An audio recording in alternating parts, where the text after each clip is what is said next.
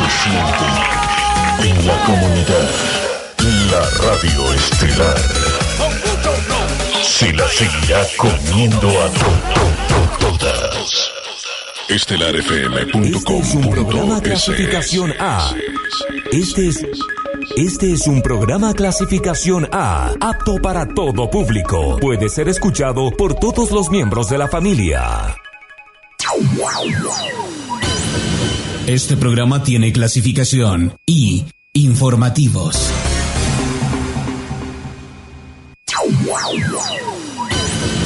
Este programa tiene clasificación O, opinión. Este es un espacio contratado. Este es un espacio contratado. La radio estelar no se responsabiliza por las versiones vertidas en este programa. Este es un espacio contratado. Aquí inicia Habla Cañar, el programa de rendición de cuentas del gobierno nacional. Porque tú tienes el derecho de conocer la información directo de la fuente y de sus autoridades.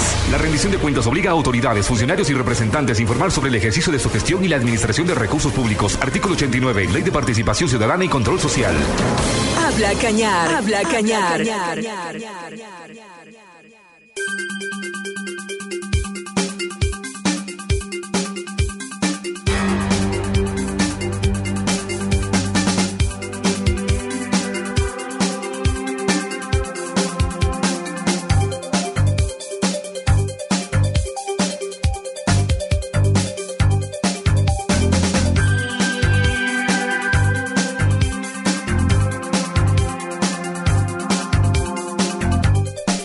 Muy buenos días, lunes, inicio de semana y estamos listos para entregarle otra edición de Habla Cañar. Es momento de enlazarnos con la capital de la República. Nuestra compañera Carla Coronel está lista para llevar adelante el programa del día de hoy.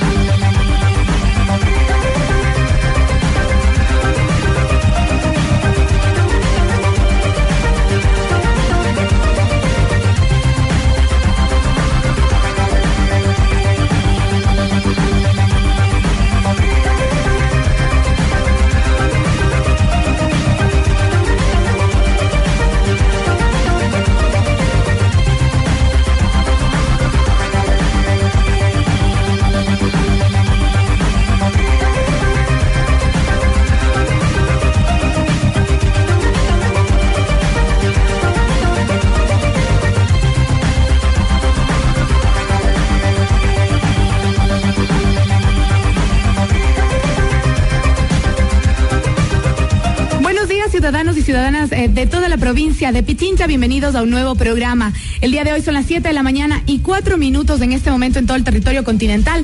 6 de la mañana, 4 minutos en las Islas Encantadas. Soy Carla Coronel Serrano, hoy lunes 10 de abril del 2017. Bienvenidos ustedes, nuestros oyentes. Agradecemos a los ocho cantones de nuestra provincia. Hoy los saludamos eh, como siempre con una capital que nos, nos recibe con un sol espectacular el día de hoy. Parece que ya nos da tregua un poco la lluvia. Por supuesto, saludamos así a nuestras radios que se enlazan con nosotros en directo y en diferido. Bienvenidos a todos ustedes que se conectan con nosotros para estar más y mejor informados de voz de las autoridades que generan programas y proyectos en el Ecuador de hoy. Bienvenidos.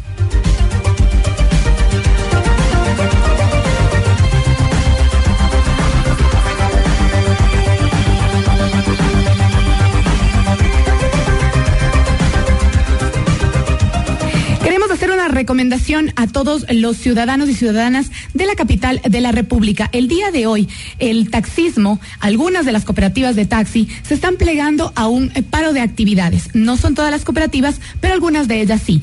La razón por la cual eh, se realiza esta paralización de actividades es porque están demandando atención del municipio de Quito, directamente al alcalde Mauricio Rodas. Esa es la razón por la cual nuestros eh, compañeros del taxi se están eh, plegando a este paro de actividades. Por favor, pedimos a toda la ciudadanía, a todos nuestros oyentes, que tomen las precauciones adecuadas para el día de hoy llegar a sus actividades diarias.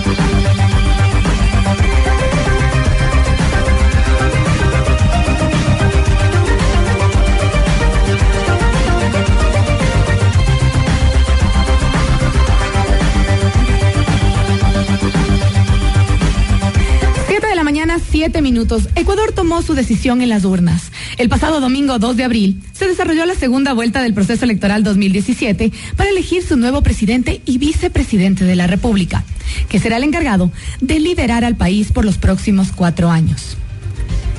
Quiero dar la bienvenida a las 24 provincias del Ecuador que en este momento se enlazan a través de la red de radios amigas de Habla Ecuador. 2017, 217, eh, perdón, radios enlazadas en este momento en todo el territorio ecuatoriano, llegando así a los rincones más, eh, más alejados de nuestra querida patria. Bienvenidos y bienvenidas a este espacio donde el día de hoy nos acompaña el Consejo Nacional Electoral, que brindará información oficial del proceso electoral que vive el país aclarará dudas y mitos que circulan a través de las redes sociales. Conoceremos sobre el sistema informático y explicará los procedimientos y tiempos que se cumplen en la etapa postelectoral. Cuando el país vive unas elecciones, debemos entenderlo como el día más importante de la nación.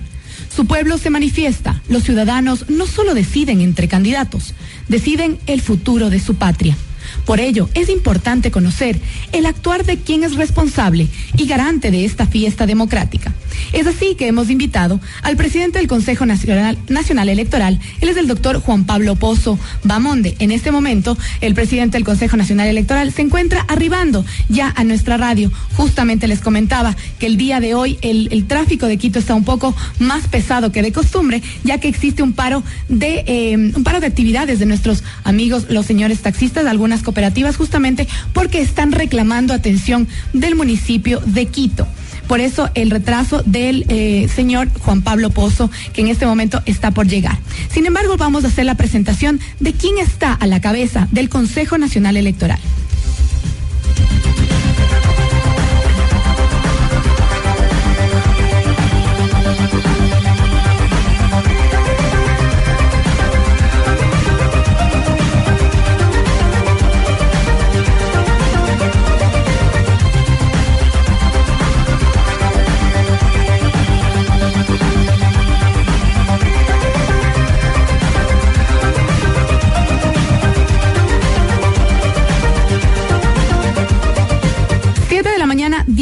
Minutos. Vamos a hacer la presentación del presidente del Consejo Nacional Electoral, Juan Pablo Pozo, ecuatoriano, ecuatoriano un azureño, ciudadano del mundo, mediador, doctor en jurisprudencia y abogado.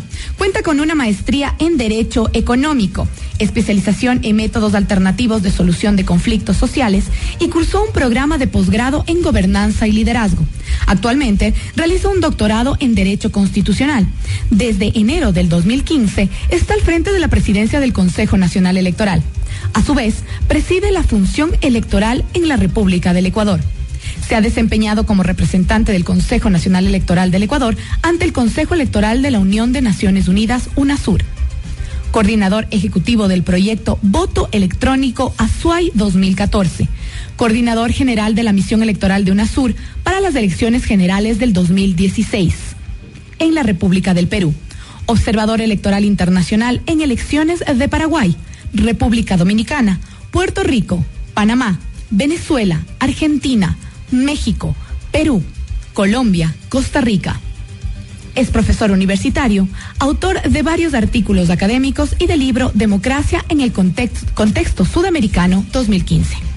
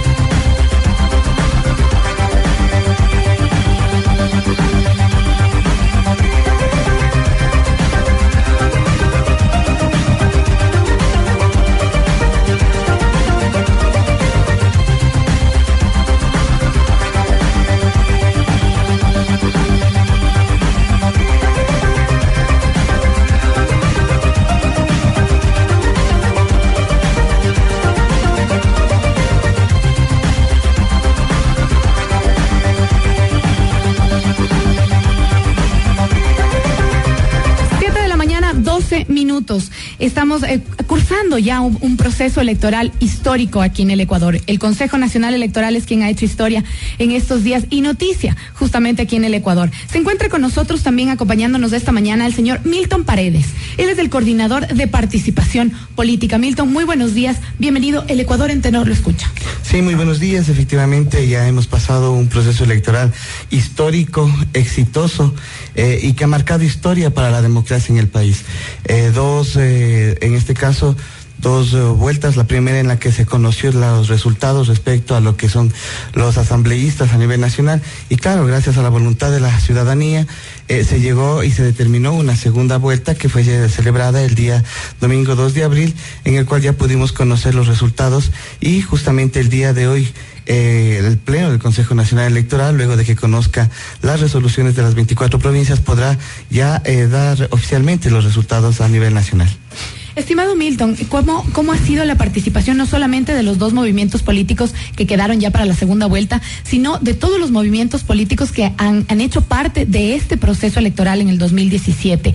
Eh, ¿Podemos hablar de una, de ya empezar a tener una madurez política dentro de los movimientos o nos falta mucho todavía? Bien, es interesante eh, en este punto analizar la participación que han tenido las organizaciones políticas en cada una de estas dos etapas en las cuales la ciudadanía pudo expresarse a través de las urnas. En una primera instancia se hizo una convocatoria para que todas las organizaciones participantes, alrededor de 70 que presentaron sus candidaturas para los diferentes cargos de elección, asambleístas provinciales, nacionales, parlamentarios andinos y lógicamente los binomios presidenciales, en base de ello se pudo hacer una convocatoria para que puedan presentar a sus delegados eh, que realicen el control político electoral. Y es así que en la primera vuelta tuvimos alrededor de 140 mil delegados a nivel nacional y alrededor de 2.330 personas delegadas para lo que son las circunscripciones del exterior. Eso sin lugar a dudas refleja, por un lado, la, eh, la responsabilidad de parte de las organizaciones políticas para participar de forma eh, activa en los procesos electorales, pero por otro lado también la plena convicción que el Consejo Nacional Electoral tiene respecto a transparentar los procesos y por otro lado eh, el fortalecer esa triada de la transparencia, no solamente con la participación de observadores nacionales e internacionales, la observación también, eh, en este caso, de las organizaciones políticas con sus delegados. Para esta segunda vuelta fue algo muy interesante. Cada una de las organizaciones políticas acreditaron veedores para las 41 eh, juntas receptoras del voto, así como para los RTPA. ¿Qué son los RTPA? Los espacios donde se realizaron los escaneos de las actas. Es decir, los movimientos políticos, en este caso Creo Suma y Alianza País, tuvieron veedores en cada uno de los recintos electorales, me dice usted. No solamente en los recintos, sino que en cada una de las juntas receptoras del voto, es decir, en, cada mesa. en las mesas, efectivamente, no solamente fueron los ciudadanos que contaron los votos, sino que cada una de las organizaciones políticas, tanto Creo como Alianza País, tuvieron sus representantes en el preciso momento del conteo.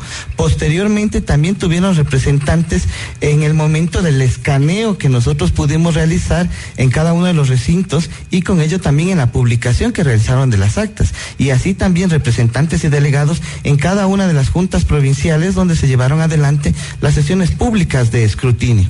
¿Esto qué quiere decir? De que durante todo el proceso electoral las organizaciones políticas tuvieron control político y por otro lado también un control técnico. No nos olvidemos también de que desde el punto de vista técnico el Consejo Nacional Electoral eh, realizó un plan de auditorías a los diferentes sistemas informáticos, es decir, a los sistemas de inscripción de candidaturas, al registro electoral, al sistema de escrutinios, al sistema de selección de miembros de las eh, juntas receptoras del voto.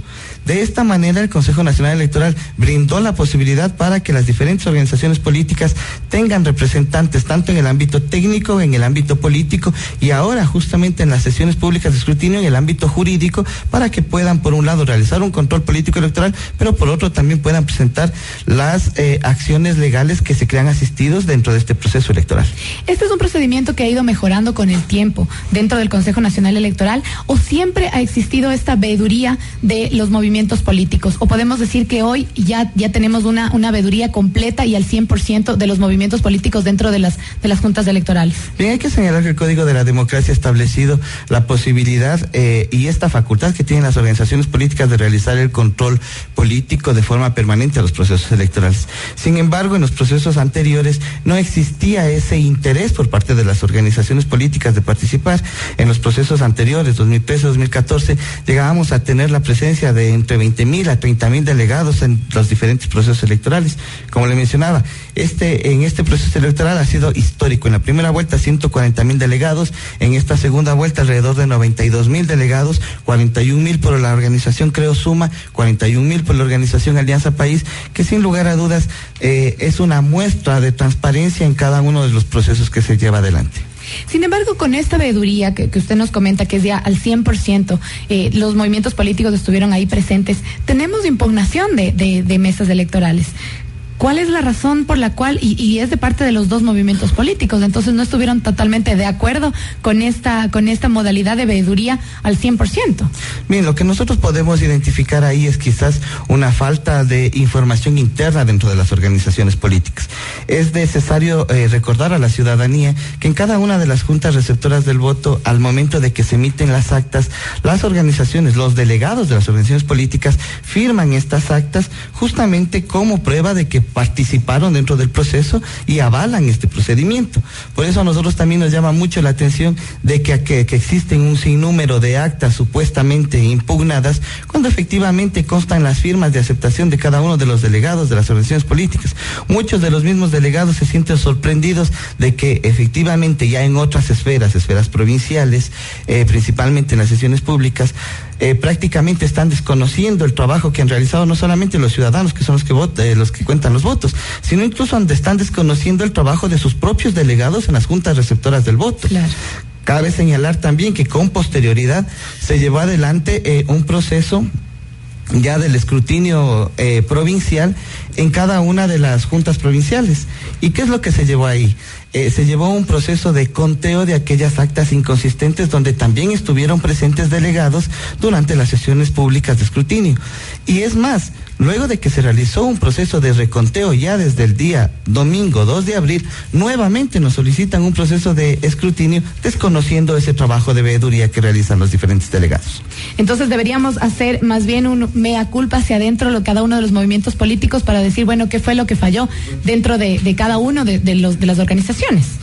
Efectivamente, es algo que a todos nos sorprende, sin embargo, estamos como Consejo Nacional Electoral abiertos a atender cualquier tipo de requerimiento por parte de las organizaciones políticas. Muchísimas gracias, eh, eh, Milton Paredes, coordinador de participación política, ha conversado con nosotros en este momento. Se encuentra ya aquí, como lo habíamos anunciado, Juan Pablo Pozo, presidente del Consejo Nacional Electoral, 7 y 20 de la mañana, ya se encuentra con nosotros. Bueno, comentábamos justamente, nos escucha todo el país. Juan Pablo, bienvenido, muy buenos días. Eh, las 24 provincias del Ecuador lo escuchan y comentábamos justamente que tenemos aquí una complicación del tráfico porque el día de hoy nuestros eh, compañeros del transporte amarillo, los taxistas, algunos de las cooperativas de los taxis se encuentran plegando a un paro de actividades por pedir atención al municipio de Quito en algunos temas puntuales que a ellos les compete. De todas maneras, muchísimas gracias por acompañarnos. Buenos días. Buenos días, Carla. Gracias por la invitación. Un saludo afectuoso a todas las ecuatorianas y ecuatorianos. Estamos ya cerrando en la parte electoral un proceso y entrando también a todo lo que significan los recursos postelectorales. Carla, esperamos ya el día de hoy notificar con los resultados consolidados y totales de las 24 provincias y de la Junta del Exterior ya de la segunda vuelta que vivimos el pasado domingo 2 de abril y con eso obviamente quedan expeditas las vías para que las dos organizaciones políticas del movimiento Creo Suma o en este caso el movimiento Alianza País presenten los recursos que prevé la ley, pero obviamente recursos o acciones que deben estar debidamente fundamentadas para que el Pleno del Consejo inmediatamente ordene cualquier práctica de diligencias. ¿Cuáles son los recursos, Carla, en este momento? El primer recurso se llama el recurso de objeción. Es decir, eh, nosotros notificamos, tienen dos días para presentar el recurso y el Consejo Electoral tiene dos días para resolver ese recurso. Porque mucho se ha hablado, bueno, vamos al conteo voto a voto. Me han preguntado si es, que es posible, claro, yo he dicho que sí, que claro que es posible ir al conteo voto a voto, siempre y cuando se fundamente que exacta tiene inconsistente. Esto no puede ser una declaración de voluntad, esto no es yo voy a un micrófono y digo, vamos al voto a voto, tiene que estar fundamentado. Debería haber inconsistencias en cada una de las actas entonces para volver a hacer un reconteo voto a voto. Efectivamente, y bueno, lo que está bien contado no se vuelve a contar de nuevo. Y en este sentido, Carla, es importante compartirle también al país y ya lo decía Milton también, en cada junta receptora del voto, como nunca antes, el control político estuvo garantizado. Tuvimos casi 90 mil representantes de las organizaciones políticas que no es que llegaron al escrutinio, Carles, estuvieron en instalación, firmaron el acta de instalación, vieron las 10 horas de votación, recibieron una copia del acta, es decir, una copia física, la tienen las dos organizaciones políticas. Pero más allá de eso, las actas están escaneadas en nuestra página web. Eso les da todas las facilidades para que puedan presentar cualquier tipo de recurso. Carl, antes se hablaba varias cosas. Aquí en este proceso electoral, y yo he dicho, si es que hubo algún fraude, este es un fraude moral, por tanta mentira y tanta infamia al lado del proceso. Carl, aquí se habló del exceso en el padrón electoral, ya nadie habla porque no existe. Aquí se habló de los votantes muertos, ya nadie habla porque nunca existió. Aquí se habló de que lleven su esfero porque se iba a borrar la tinta, hoy nadie dice nada del esfero porque obviamente el, esfero, el esfero nunca se borró. Carla, nadie habla, por ejemplo, del voto blanco voto nulo, porque eso se va a sumar al ganador, porque eso es desconocer la constitución. Pero bueno, hoy el término de moda fraude es, eh, eh, eh, Carla, es el fraude informático. ¿Qué es el fraude informático? Mira lo, lo que se dice, que los votos de Moreno eran de Lazo, los votos de Lazo eran de Moreno, nada más falso, nada más infame. Y es fácil comprobar, porque bueno, si es que algo de eso se dice, pues efectivamente con un acta física se comprueba con un acta que está en la página web y listo. Lo EA lo desmentido, un azul lo desmentido, lo desmentido Uniore, lo desmentido a web.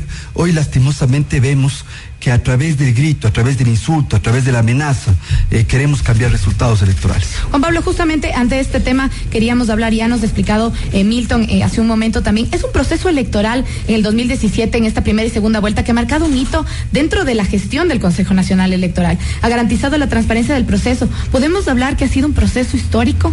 Sin duda, yo creo, mira Carla, yo creo que en lo técnico, en lo logístico, el operativo, un proceso impecable e histórico. Hoy dimos un salto que no habíamos dado antes. Inclusive, antes los resultados oficiales, nos demoramos 20 días para conocer resultados oficiales. Carla, hoy en tres horas, entre las 8, entre las 5 de la tarde y las 8 de la noche, habíamos escrutado 9 millones de votos era impensable antes. Antes teníamos esos cuartos oscuros llamados juntas intermedias de escrutinio. Hoy no. Hoy se escanean las actas desde los propios recintos electorales y quienes cuentan los votos son los ciudadanos, los miembros de mesa, los jóvenes que hoy nos escuchan, los jóvenes universitarios. Más de 200 mil de 270 mil. Ellos contaron los votos. ¿Acaso ellos hicieron fraude?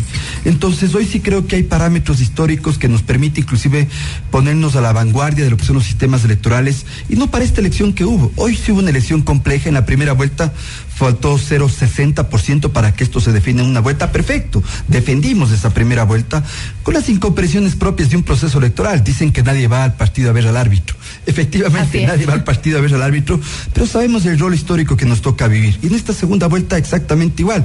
Y Carla, si la candidatura de Lazo hubiese ganado esta elección por un voto, hubiésemos defendido institucionalmente también esa elección. Si la candidatura de Moreno hubiese ganado esto por un solo voto, hubiésemos defendido también el proceso electoral. Eso es la democracia, mayorías y minorías.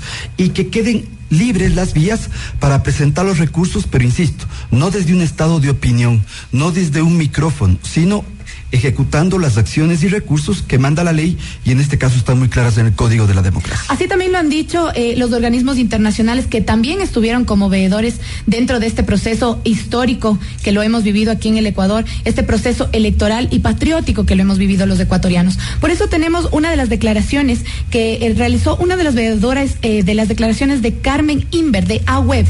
son distintos organismos que hicieron observaciones, los cuales se consideran de forma inmediata como un hito. Pero escuchemos qué fue lo que dijo sobre este proceso electoral en el Ecuador. Del Ecuador. Nosotros hicimos observaciones y distintos organismos hicieron observaciones durante la primera vuelta y esas observaciones fueron acatadas. Yo creo que eso es un hito e incluyo a mi país, República Dominicana, y a los 117 países que conforman a web, porque yo no tenía memoria de algo que se hubiera hecho de inmediato.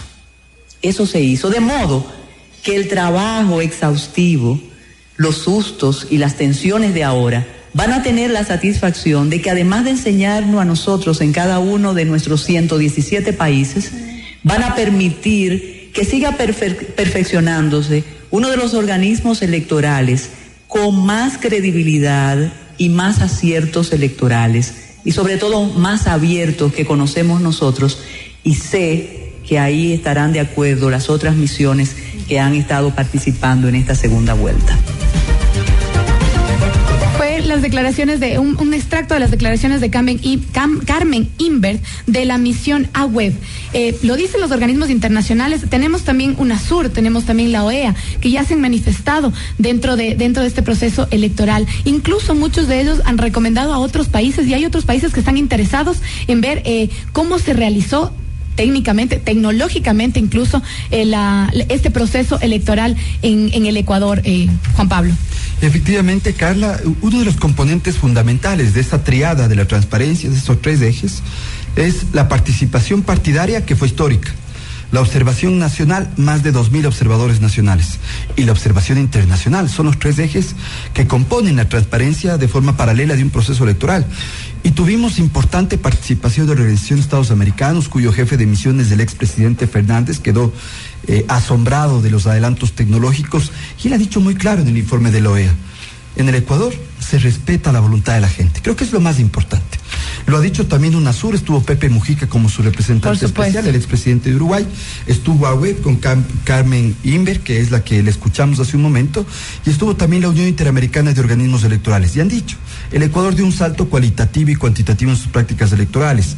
En momentos de tensión social, el Consejo Electoral se convirtió en guardián de la democracia. Y hay que decir algo importante. A veces se puede pensar que la observación internacional se hace en dos o en tres provincias falso. Se hace en las 24 provincias del país. Tiene una metodología muy rigurosa y obviamente hace que tengan un enfoque integral de lo que pasa en el país.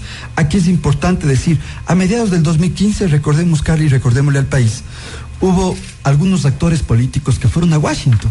Estuvieron ahí delegados de varias organizaciones políticas a pedirle al secretario general de la OEA, en este caso Almagro, a decirle que venga, que la única salvación de la democracia es que está aquí la OEA. Bueno, le invitamos a la OEA, le invitamos a UNASUR, a WEB y a UNIORE, y hoy que la, que la OEA no dice lo que algunos quisieran que diga, sino reconoce al Ecuador como unas buenas prácticas electorales, pues ya no les gusta el informe de la OEA. Justamente eh, para, para el, hablando de la OEA, hablando de la OEA, vamos a escuchar las declaraciones de Leonel Fernández, el eh, delegado de la OEA, donde habla sobre los resultados recolectados en este, eh, en este proceso electoral en, en Ecuador. pero los resultados recolectados por sus observadores en las juntas receptoras del voto y aquella contenida en las actas publicadas por el Consejo Nacional Electoral. Constató que no hubo discrepancias entre las actas observadas y los datos oficiales. Así lo dice Leonel Fernández, eh, delegado de la OEA, porque muchas veces es, mejor escuchar de la fuente, ¿no, Juan Pablo? Efectivamente, Cali, mira, eh, en el extracto que dice Leonel Fernández dice un aspecto importantísimo. Dice que en las actas recibidas por los delegados de la OEA, ¿por qué lo dice eso? Porque ellos también hicieron un conteo rápido. Si me permites, ya podemos luego hablar un poco de las cifras, de estas cifras. Ellos, al sacar las actas, al pedir las actas a través de sus 77 observadores, son las actas físicas. Y claro, como luego dijeron, hay un, hay un fraude informático, lo hizo una verificación muy fácil, que es la verificación de su acta física con el acta que está en la página web y comprobaron que son las mismas, del 100%. Por tanto, van enterrando esos mitos alrededor de un proceso electoral que, Carlos, es importante compartirle al país las herramientas, las cifras que tuvo y obviamente por qué el país y cuál es la única cifra que difiere de todas las herramientas, conteos rápidos de Exipol, escrutinio oficial, en donde no es justo que el país tenga por ese Exipol o boca de urna hoy un comportamiento que implique el desconocimiento de resultados electorales. La vía está expedita, los recursos sí, pero no podemos generar a través de este Estado a la gente, de decirle a la gente que ha habido algún tipo de fraude, de poner a la gente inclusive eh, reclamando, agrediendo, insultando. Todos tenemos derechos y obligaciones, pero hay un conjunto de procedimientos. Y mi derecho termina cuando empieza el derecho de otra persona.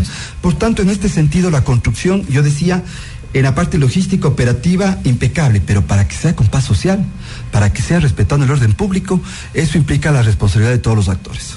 Las declaraciones de Alexander Vega de la UNASUR dicen que el resultado iba a ser transparente y celeridad de resultados. Escuchemos un poco lo que dice eh, Alexander Vega y vamos a entrar ya en detalles de la tecnología del proceso. Sabía que el resultado desde el punto de vista electoral iba a ser transparente Muchos habían manifestado que no podía vaticinar de esa forma el rol del Consejo Electoral, pero yo sí vuelvo y lo reitero. No era de sorprenderme la celeridad de los resultados, la transparencia y algo que hace grande al Consejo Electoral más que las tecnologías es el potencial humano que tienen ustedes. Como magistrados y todos sus funcionarios que, que dieron la vida por este proceso electoral. En todas las provincias fuimos testigos de ese esfuerzo grande en los simulacros no hubo nada al azar.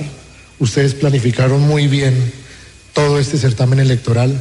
Fue llevado con la mayor responsabilidad al pueblo ecuatoriano y debo decirlo y reiterarlo con la frase que terminaba todas las entrevistas. Salió fortalecida la democracia ecuatoriana, pero salió fortalecido el sistema electoral ecuatoriano que las tecnologías desde el potencial humano, lo ha dicho así Alexander Vega, delegado de la UNASUR. Sin embargo, en los últimos días se ha hablado mucho sobre la supuesta caída del sistema del CNE durante el conteo de votos de este 2 de abril. ¿Qué sucedió en la página web? del CNE, nos toca explicar de la, la, forma tecnológica en ese, en ese momento. Carla, de la forma más sencilla. El sistema de escrutinio nunca dejó de funcionar un solo minuto.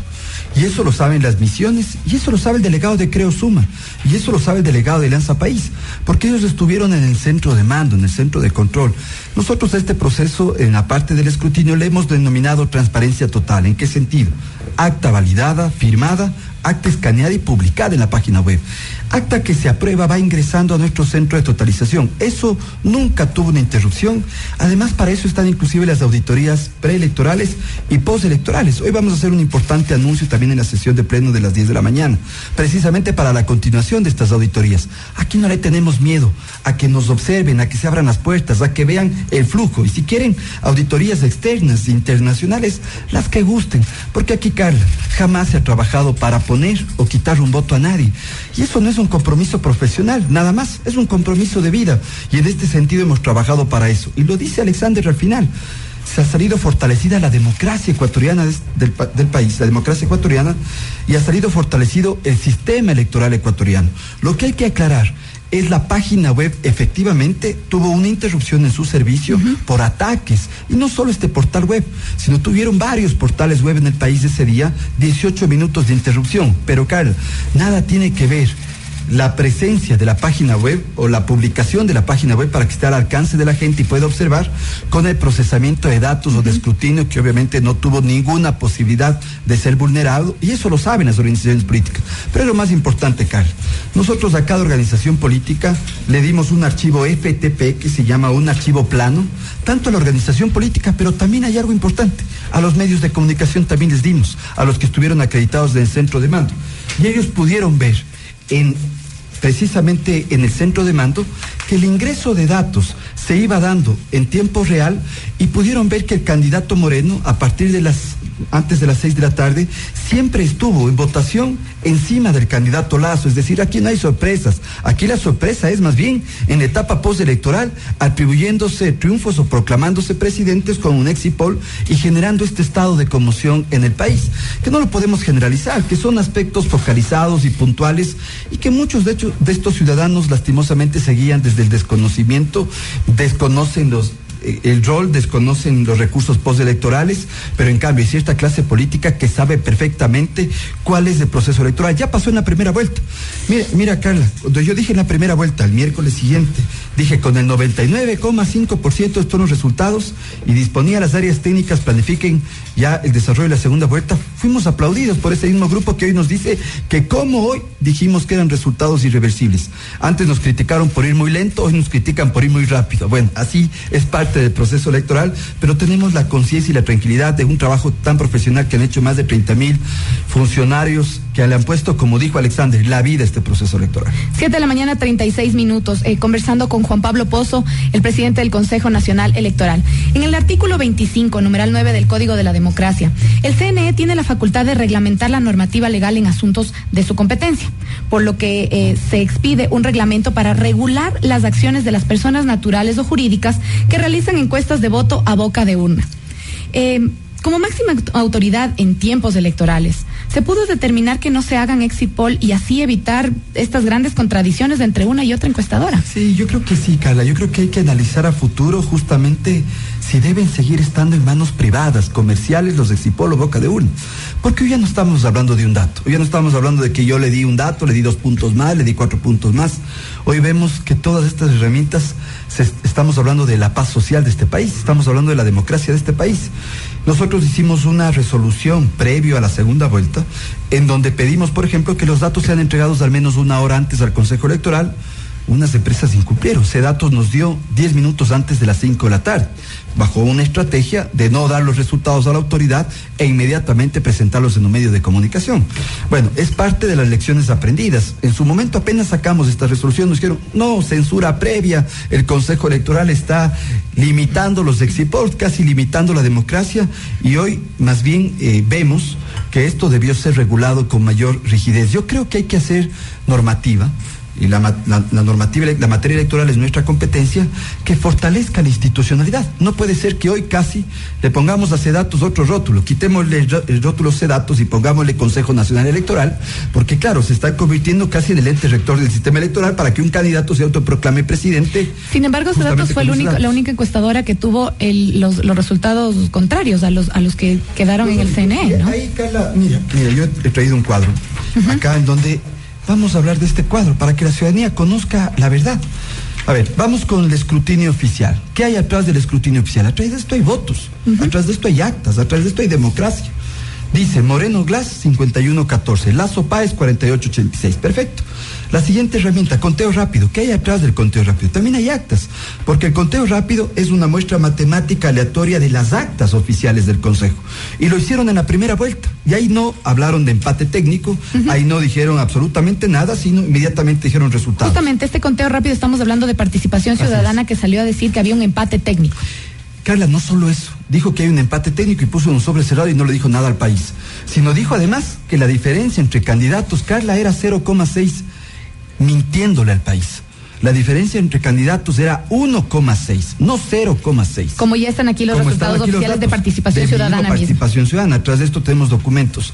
Y obviamente, yo pregunto, dice Moreno Glass 50,8, Lazo Páez 49,2. ¿Aquí hay algún empate?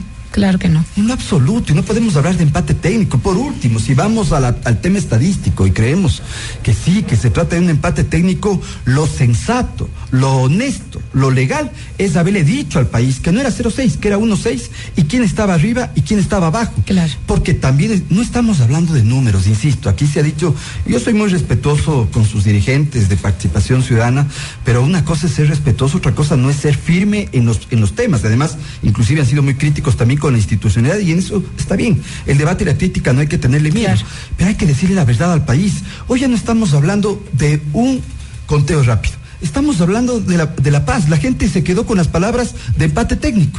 Y hoy muy poca gente, bueno, quiere hacer taparse los oídos y no escuchar la verdad, que hay 1,6 de diferencia. Vamos a la tercera herramienta.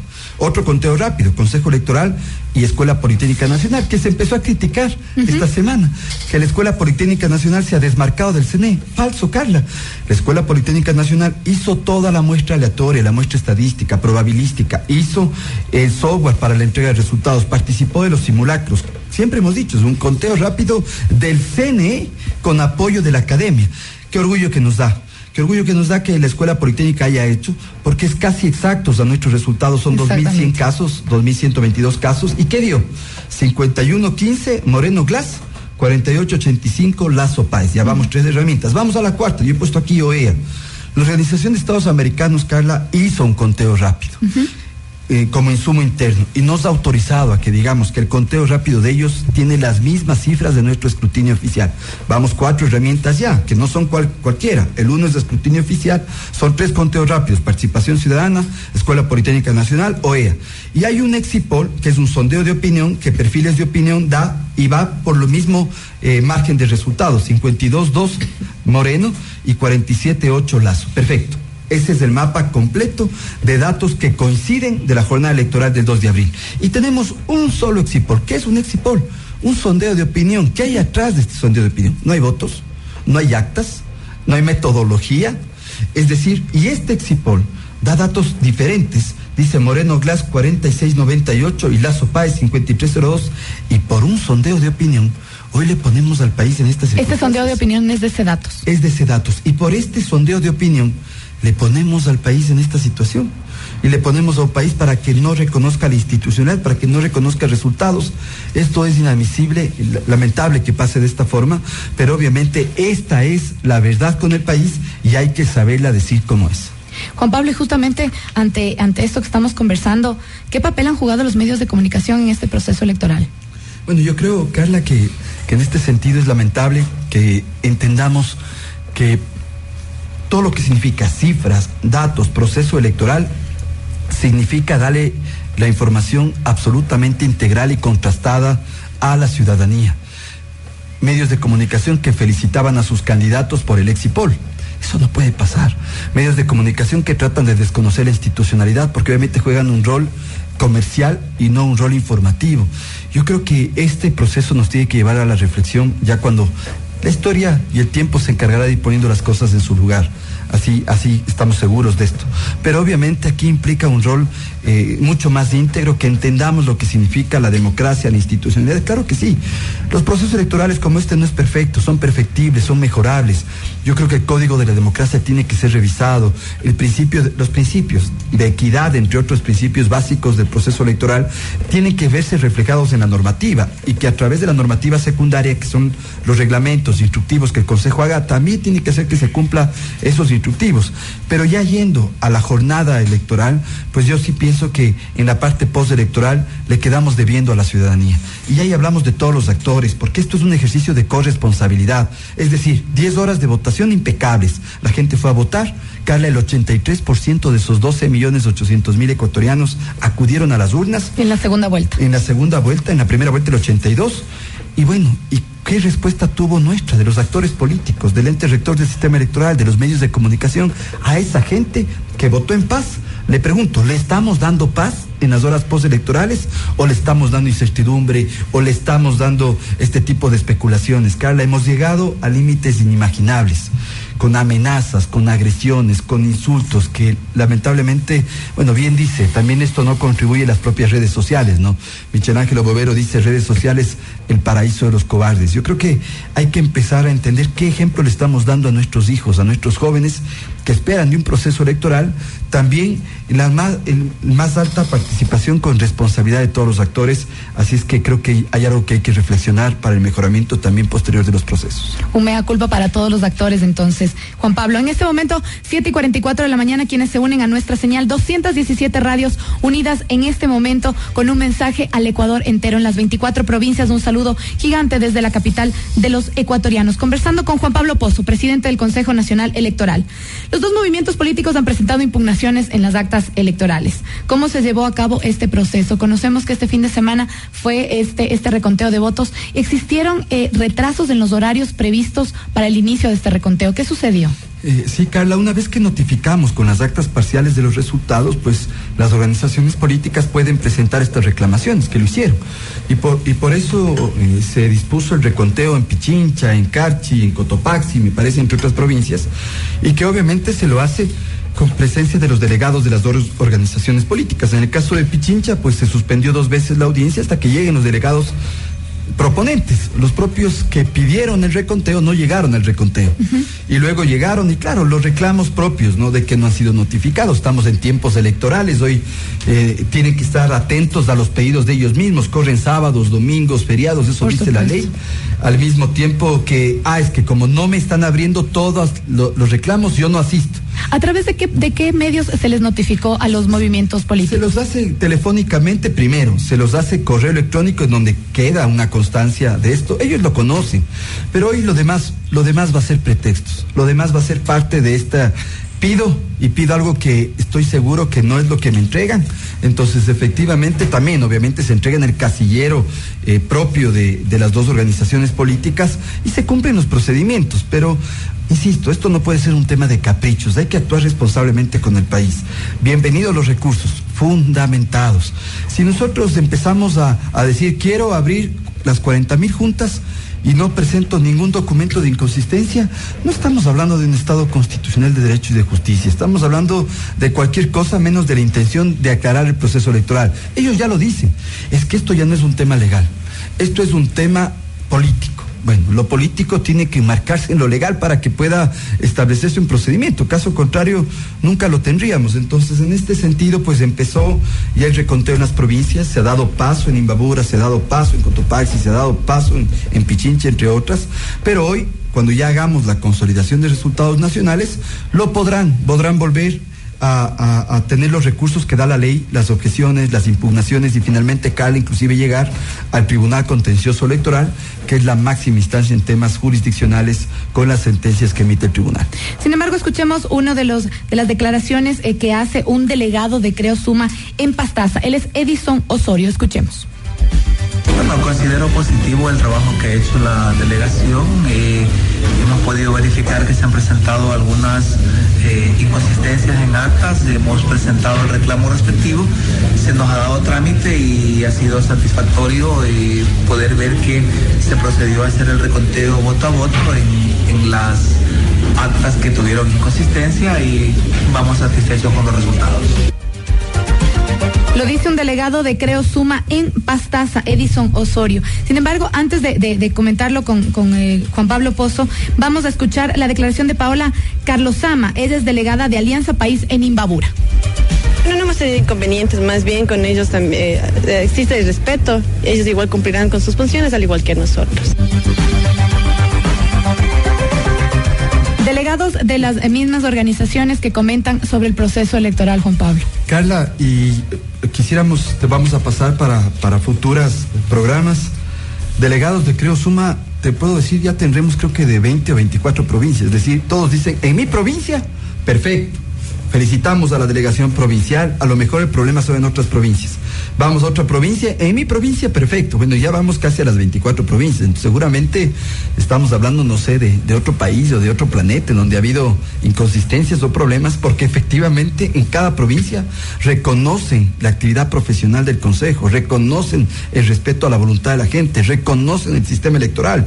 Por tanto, la- que penoso, ¿no? Que en esas provincias, en donde ellos dicen, aquí ha sido perfecto, aquí se respetó la voluntad de la gente, aquí yo obtuve inclusive mi curul en la primera vuelta, porque soy asambleísta de Creo, elegido en la primera vuelta. Y están llamando a marchas y a concentraciones en esas mismas provincias, donde ellos reconocen la fortaleza de un sistema electoral.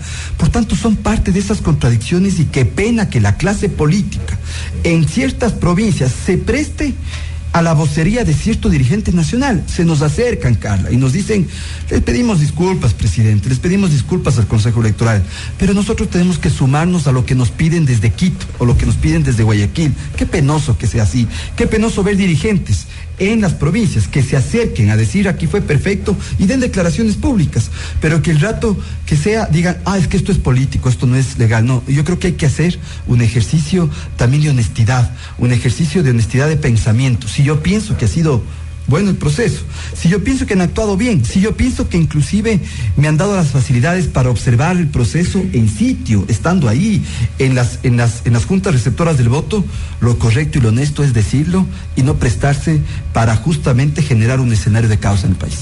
Juan Pablo, se ha hecho el reconteo en las provincias de Pinchincha, eh, Carchi, Imbabura, Cotopaxi y Chimborazo. Eh, pero coméntenos en estas, actas, en estas actas impugnadas, ¿cuáles son las inconsistencias que se han encontrado? Mira, ¿Cuáles fueron las verdaderas inconsistencias que sí se Correcto. encontraron? Es histórico el porcentaje de inconsistencias en este proceso electoral. Tuvimos apenas el 2% de inconsistencias, que es normal. Tener inconsistencias, ¿qué significa? Que la Junta Receptora del Voto, pues al momento de llenar el acta, pues hay 330 electores y puso 380 votos. Obviamente no puede haber más votos que electores, esa es una inconsistencia numérica. O el segundo caso, los miembros de la mesa no firmaron el acta. Y eso también se refleja como una inconsistencia. O obviamente también tenemos actas rezagadas, del exterior llegaron recién el- entre el viernes y el sábado, pero el porcentaje de inconsistencia escala fue el 2%.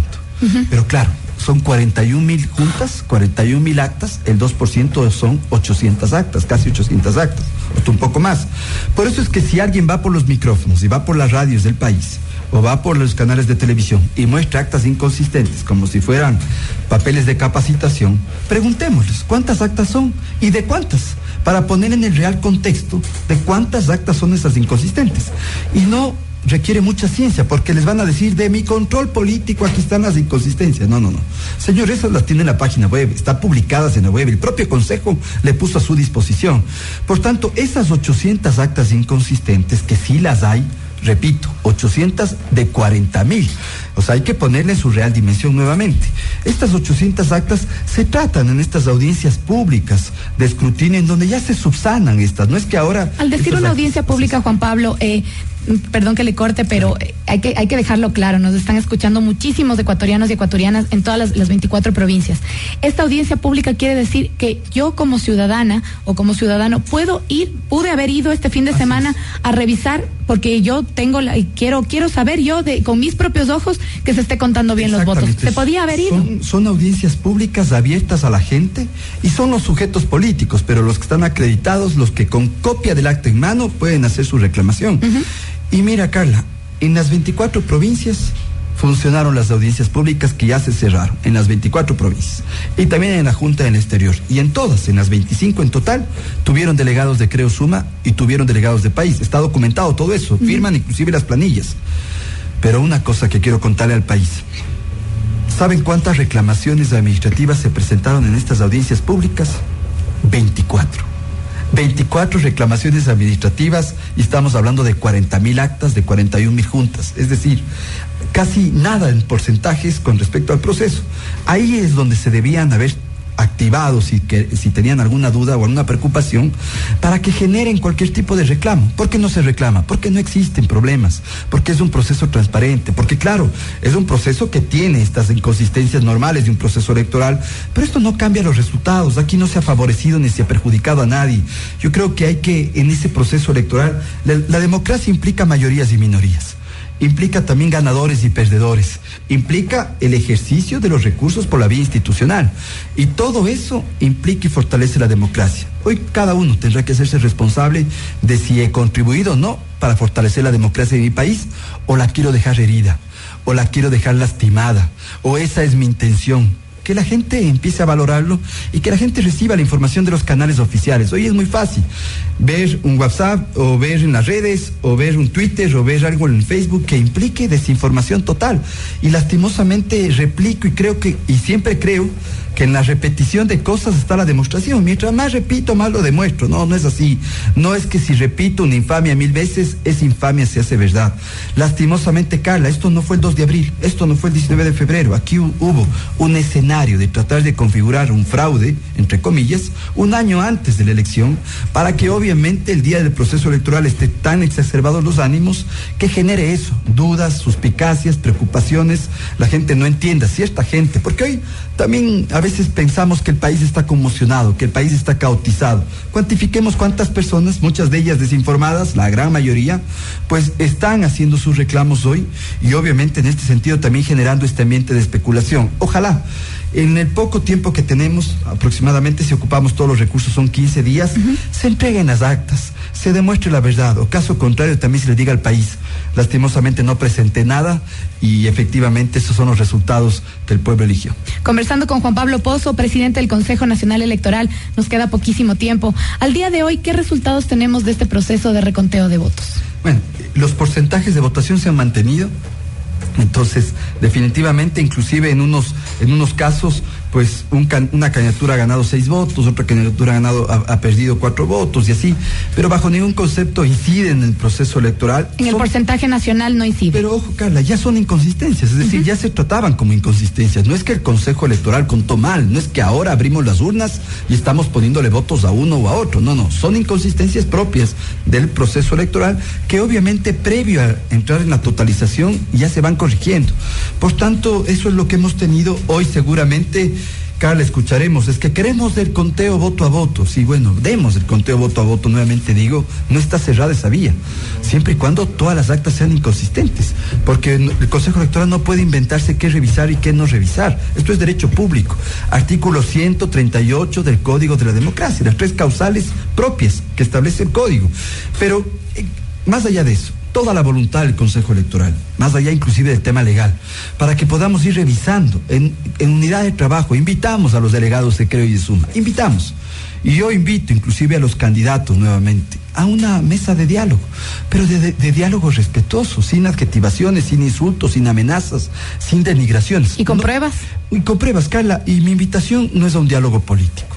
Yo les invito a un diálogo técnico para que podamos en la mesa técnica establecer acciones. ¿Quieren auditoría? Que vengan las auditorías. ¿Quieren involucrar a una auditoría externa? Con muchísimo gusto, aquí está. Hemos hecho ya auditorías con ellos. Que sus técnicos les digan que les hemos dado el código hash, que les hemos dado la verificación, que sus técnicos les digan si nos dieron el archivo plano y efectivamente las dos candidaturas mantenían el porcentaje de votación.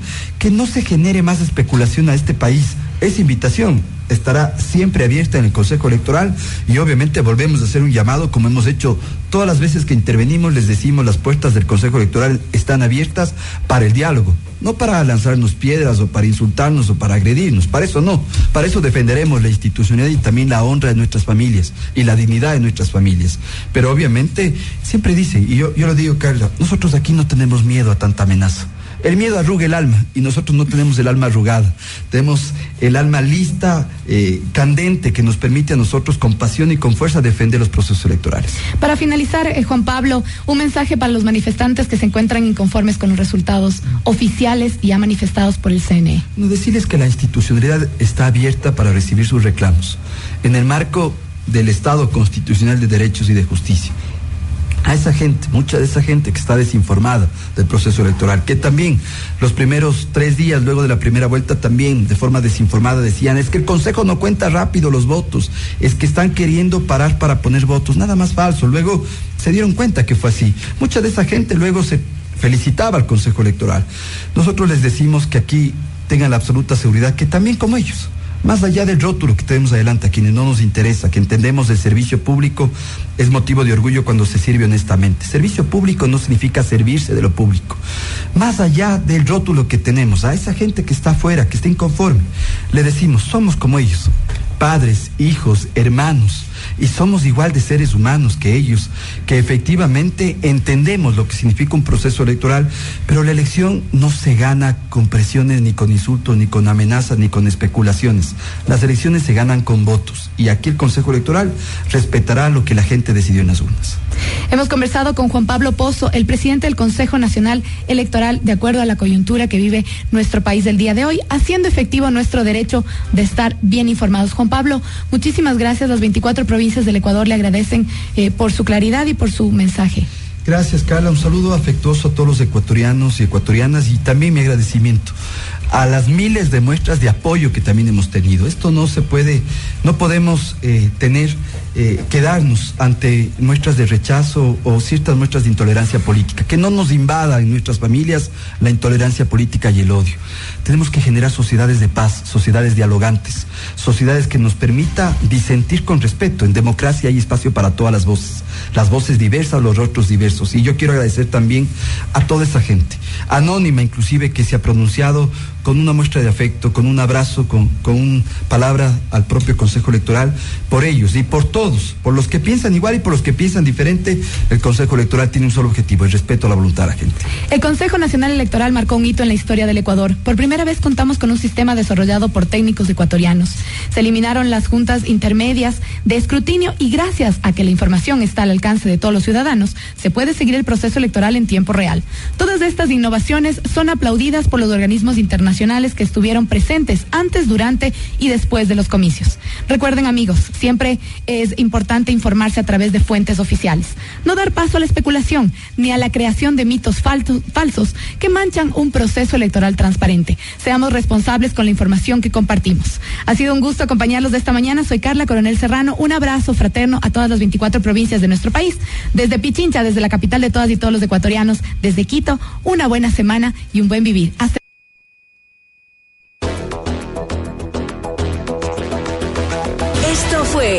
Habla Cañar. Habla Cañar. El programa de rendición de cuentas del Gobierno Nacional. Habla Cañar.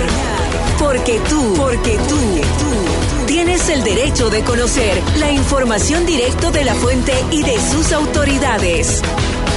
Te esperamos el próximo lunes en otra edición de Habla Cañar. Habla Cañar.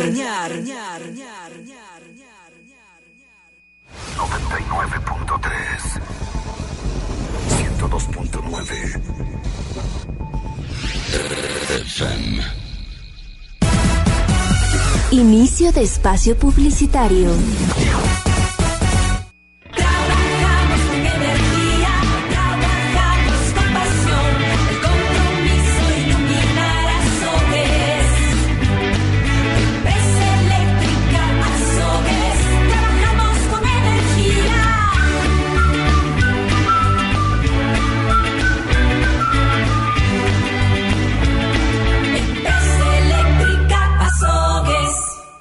La salud es lo más valioso que usted posee. Nosotros, mejor que nadie, sabemos eso. Un diagnóstico confiable es el primer paso para iniciar un tratamiento adecuado. Laboratorio Clínico Monte Sinaí, la más alta tecnología al servicio de su salud. Exámenes de hematología, químicos, enzimas, inmunología, marcadores tumorales, microbiológicos y todo lo que su salud requiera. Le esperamos en Azogues, Casa Piedra, Avenida 10 de Agosto y Bolívar. Para mayor información comuníquese al 224 3487. Atención ininterrumpida de lunes a viernes, de 7 de la mañana a 7 de la noche. Sábados hasta las 13 horas. Este es Un Minuto Cooperativo con Jardín Azuayo. Usando la bicicleta para trayectos cortos, ahorro combustible o el dinero del pasaje en el transporte público. Si hago deporte este fin de semana, mi cuerpo estará activo y tendré menos riesgo de enfermarme. Al igual que el estudio y la actividad mental, la actividad física ayuda a mantener sano nuestro cuerpo. Y estar sanos es también un ahorro para nuestra vida.